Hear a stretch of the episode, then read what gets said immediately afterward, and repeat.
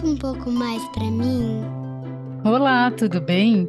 Eu sou a Sandra Storino e estou aqui para te contar que eu tive um papo com os autores do livro Badra, o Príncipe e o Conselheiro, que é o André Calisto e o Edson Ike. Foi muito legal o nosso papo, eu espero que vocês gostem de descobrir mais curiosidades que tem por, por trás do livro. Vamos lá ouvir?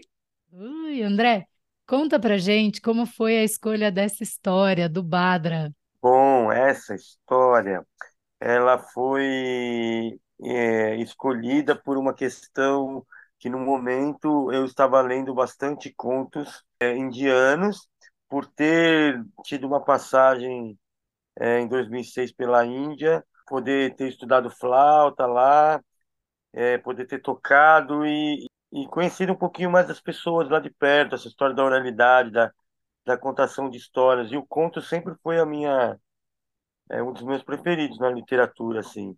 E quando eu voltei, é, eu tive essa oportunidade. Já estava lendo bastante conto indiano, é, conheci a Luana nos trabalhos que eu fiz, e aí eu ofereci um primeiro livro que eu tinha para ela.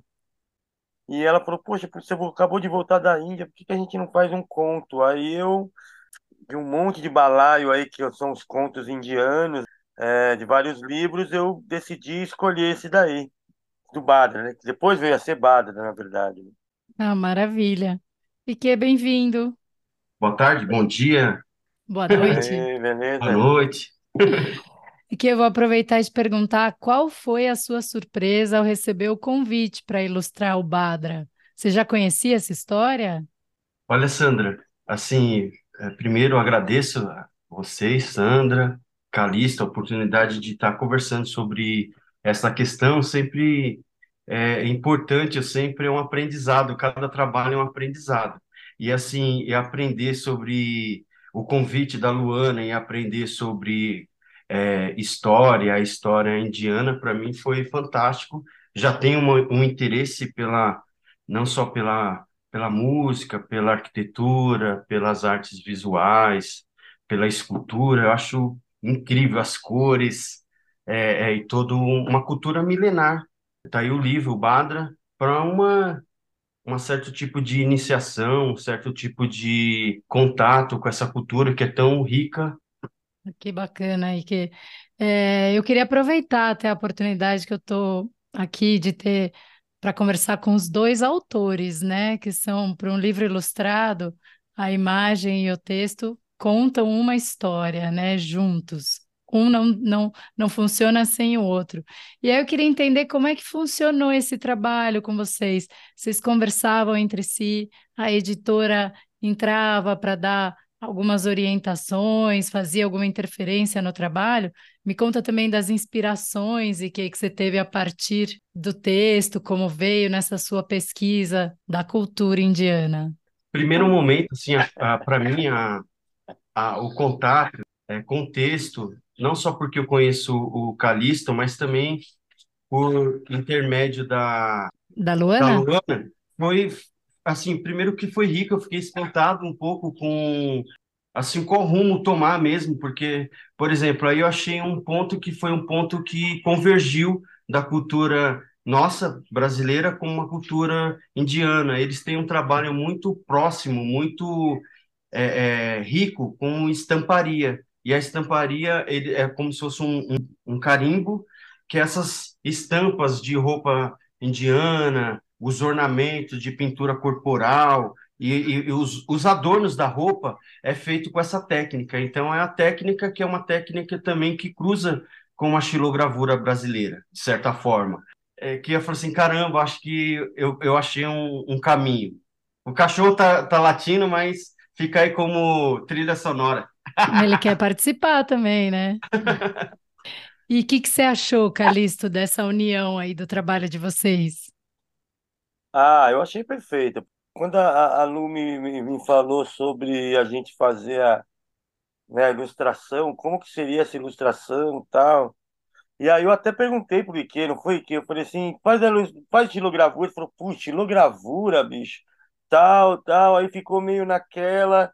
Aí eu falei, aí foi algum, aí ele deu uma pesquisada, uma estudada, falou, ó, vamos lá, vamos, assim, eu acredito que o livro, ele, mesmo que, que eu tenha colocado personagens, tenho criado alguns momentos, alguns movimentos é, através da escrita, né, desenvolvido alguns movimentos, ele inquestionavelmente é, tem uma base, assim, uma estrutura visual assim que é ultrapassa. É um conto simples da, da, daquelas tradições indianas, só que o jeito que, que a xilogravura ali, que o, que, o, que o olhar do Edson colocou, deu uma outra dimensão, né? A gente foi compondo junto, sim. É, eu escrevi algumas coisas, mandava para o Edson, o Edson mandava alguns desenhos para mim, aí a gente, esse conto, né, uma, é, lembrando que é um, é, um, é um reconto, né? Aliás, tudo é um reconto, né? E foi esse bate-bola tal. E é muito legal, a gente ficou muito à vontade porque a gente já é amigo de, de longa data, entendeu? Aí eu colocava algumas frases também, que nem tem frase que é najas curiosas, né? E, e, tigres escondidos. Então, aí tem lá, você vê a cobrinha lá no cantinho e tal, né? Uma coisa. Foi bem sincado nós dois, né? Foi bem legal, foi muito bom. Sim, assim, eu acho que é legal comentar que o é, é, pensar as imagens e, e, pensar também a pesquisa do André. Como o André foi para a Índia, ele também é, é, foi generoso comigo. O André, você foi generoso comigo no sentido de dividir fotos que são experiências pessoais lá. Inclusive essas fotos, olha que legal, é, não tinha nem noção essas fotos da, das pessoas, deu uma grande base para ele do lance da, da, da roupa, né, da cor e utilizar tal. E aí eu mandei foto de templos também, né, de portas assim, sabe, tudo incrível, sabe, Sandro? É, conexão assim com e o legal é que assim eu tirei essas fotos sem imaginar que ela seria um baita laboratório para nós dois, entendeu? Na literatura, porque veio acontecer depois da viagem. Interessante também é, essa coisa da foto, porque é, se você pesquisa na internet, existe um olhar mais já envezado, né? Já ali de um estereótipo da, é, é da Índia. E daí o André é um olhar mais próximo mesmo, de testemunho. Então, por exemplo, eu usei uma cor lá que é o roxo e o laranja, mas assim, o, esse laranja, essa cor é, é, é, é ocre, então é, é, muito presente isso no, nos pós, lá no Rio de Ganges, o pessoal com aquele, aquele pó e aquela tinta é, é, na cabeça, aquela cor vibrante, né? E daí até foi, eu falei assim, ô Luana, vamos fazer em Pantone, né? Mas não rolou. Mas de qualquer forma, a cor ficou, que foi um item que eu, que eu me preocupei, que tem a ver com a, com a cultura indiana, tem assim como a música tem escalas e tonalidades e microtons ali que, que fogem um pouco da nossa paleta ocidental. Acho que é fundamental, acho que dá outro brilho, inclusive, na mente. Mas, ó, tô, vou aproveitar, vou mudar a ordem aqui das perguntas e que vocês estão falando da música, disso tudo. É, esses dias eu tive aula com um ilustrador, que o nome dele é André Sandoval, não sei se vocês conhecem. E ele falou uma coisa que eu escrevi no meu caderno e que eu achei maravilhosa, que ele fala: ilustrar é fazer uma melodia para o texto. E eu achei isso tão lindo e achei a cara de vocês, que os dois músicos, vocês concordam com essa citação?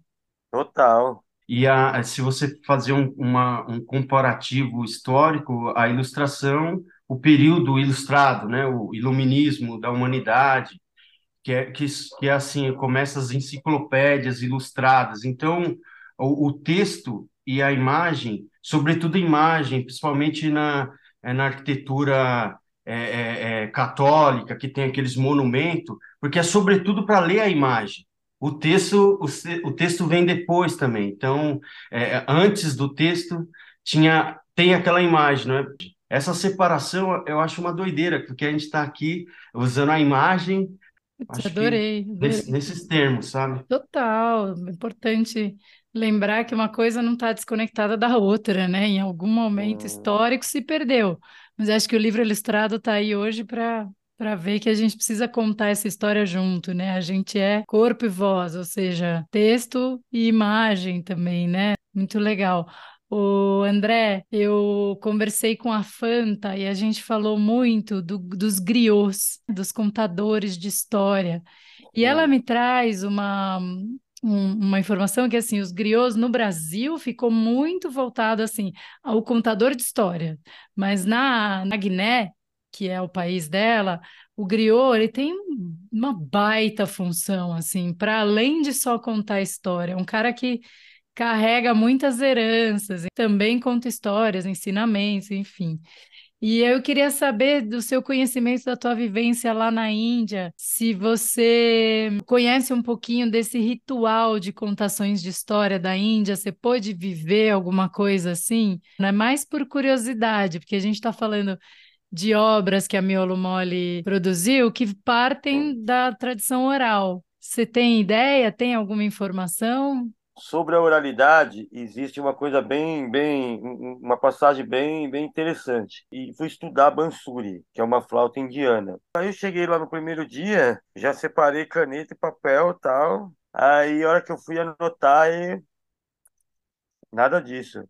O cara que eu tenho vídeo, eu consegui gravar, ele me deixou pelo menos eu gravar para eu ter comigo as aulas. Só depois que ele deixou eu anotar, mas no começo ele, ó, ouve ensinamento da cultura indiana é assim, ele faz uma frase, é, aí você vai e repete, ele vai esticando, aí você vai, ele vai fazendo e vai repetindo. E aí, todas as pausas estão recheadas de histórias, fábulas e lendas. É assim, o, o indiano, por uma cultura religiosa, não sei, uma questão social, em, em momentos de café, por exemplo, eles aproveitam esses momentos para trazer de volta histórias contadas antigamente. Então, quando você vai para o café, quem mora lá, que vai para essas reuniões, as pessoas mais novas já vão preparadas para uma história que os mais velhos vão contar. Por exemplo, eu entrei assobiando para comprar um, um, incenso. O indiano ficou alucinado. Stop, stop! Não se pode. Tipo, é... Aí ele contou toda uma história, porque lá era uma loja de incenso e de, de de divindades, né? E aí tinha uma divindade, as divindades não podem ser atrapalhadas através de uma relação de falar baixinho. Aí depois que eu vi a placa, não, não faça barulho, e ele contou uma história de Ganesha. Ele sempre conta uma história daquela passagem. Tanto que a gente vê o, Badra é assim, e o tópico da, da, das, dos contos indianos sempre tem aquela, aquela moral no final, né? Então essas histórias são contadas assim, no cotidiano de lá, é muito legal. Que demais. Muito Mas, legal. ó, a gente já vai é, se encaminhando para o fim aqui, e em algumas entrevistas eu consegui pegar perguntas de crianças, né? E tem um garotinho, o nome dele é Heitor de Alcântara, ele tem oito anos. E ele quer saber, André, por que você escreve? Eu já emendo para você, que por que você desenha? Talvez essa seja a pergunta de um milhão, né? Mas vamos lá, o que vocês têm a dizer para o Heitor? Uau, Heitor, Heitor, que pergunta maravilhosa. Bom, eu particularmente eu escrevo por ser estimulado talvez desde pequeno. E aí desse estímulo vem a vontade, porque quando você vai crescendo vem histórias. E aí, quando você sabe escrever, você consegue colocar essa escrita, essa história na escrita, pelo menos ela fica ali registrada por um bom tempo do jeito que ela é, é ou do jeito que você concebeu aquela versão. Isso também é importante a gente dizer, aquela versão, né?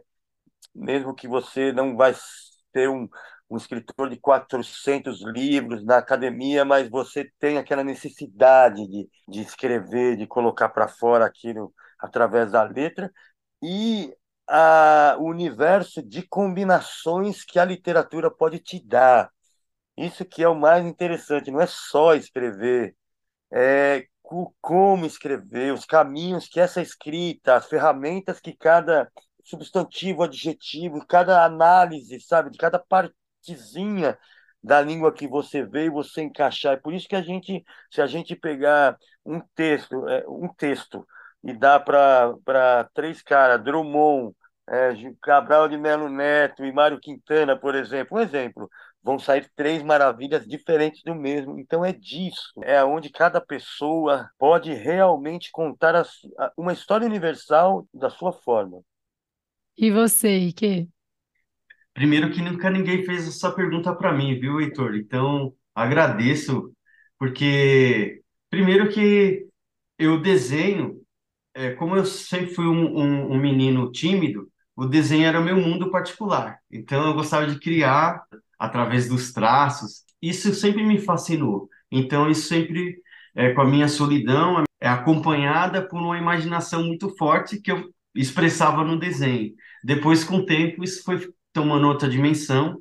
Eu acho legal quando o, o, o meu amigo Calixto fala sobre é, esses mundos que a literatura dá, porque a linguagem da ilustração também é uma linguagem muito próxima e dialoga com a literatura, com a música, com outras expressões também. Então, é, Heitor, eu adorei sua pergunta e espero que você continue a desenho e que o desenho seja algo satisfatório que te dê muito prazer e para todo mundo, porque o desenho, todo mundo sabe desenhar, assim como todo mundo sabe escrever, escrever seu nome. É, viu, Heitor? É, a cada, se você puder fazer a cada desenho uma poesia, maravilha. Escreva embaixo uma poesia bonita a cada desenho, né, que é, né? E vice-versa, né? É, e vice-versa, é, a cada poesia faça um desenho. Poxa, você aí daqui, aí você manda para para para tia Sandra, que ela vai mostrar para a gente, a gente faz um outro podcast com você aqui, ó. Ai, meninos, que bacana. Acho que ele vai adorar aí. Maravilha, tá no ar a ideia. Meninos, muito obrigada, muito obrigada mesmo. Eu quero agradecer, muito obrigado, agradeço. É, parabéns pelo trabalho, eu venho acompanhando seu podcast. Parabéns pela, né, dessa bandeira do, do da, da, literatura, esse amor, essa paixão. E aproveitar e dizer para você, cara, que coisa que é muito louco, porque assim, última, último lugar, última coisa que a gente imaginar, né, e que que a gente ia, a gente ia imaginar qualquer banda, eu, eu no sax e você no trompete. Na literatura, essa, essa dupla, né, né que, muito que virou... louco, muito legal. Não, e, a, e ainda eu quero fazer uma contação e nós dois tocando, sax e free jazz, né? Free. Vamos, claro. Bora. Ô, Sandra, eu também agradeço é, essa oportunidade de falar, porque muitas vezes a gente produz o livro e acaba não falando sobre ele, né? E ele toma dimensões que às vezes a gente, a gente nem imagina. E daí essa parceria com a editora Miolo Mole, para mim sempre me engrandeceu o meu trabalho, sempre aprovou e, e para mim é sempre uma satisfação, sabe? Eu, como eu te falei, como eu falei no início, cada projeto de livro para mim é um é mergulhar num, num campo de conhecimento que às vezes eu não, nem sabia, sabe? E não, às vezes, como a gente não sabe de um monte de coisa, né? Muito legal. eu quero agradecer, é verdade, eu, desculpa, esqueci, eu gostaria de junto agradecer também todo, toda a equipe da Miola, a Luana, o Dani, todo mundo que dá uma que dá uma baita assistência assim pra gente e são super carinhosos e, e tem um, um casting maravilhoso de livros. Maravilha, então, meninos. Muito obrigada, viu? Um beijo enorme. Obrigado.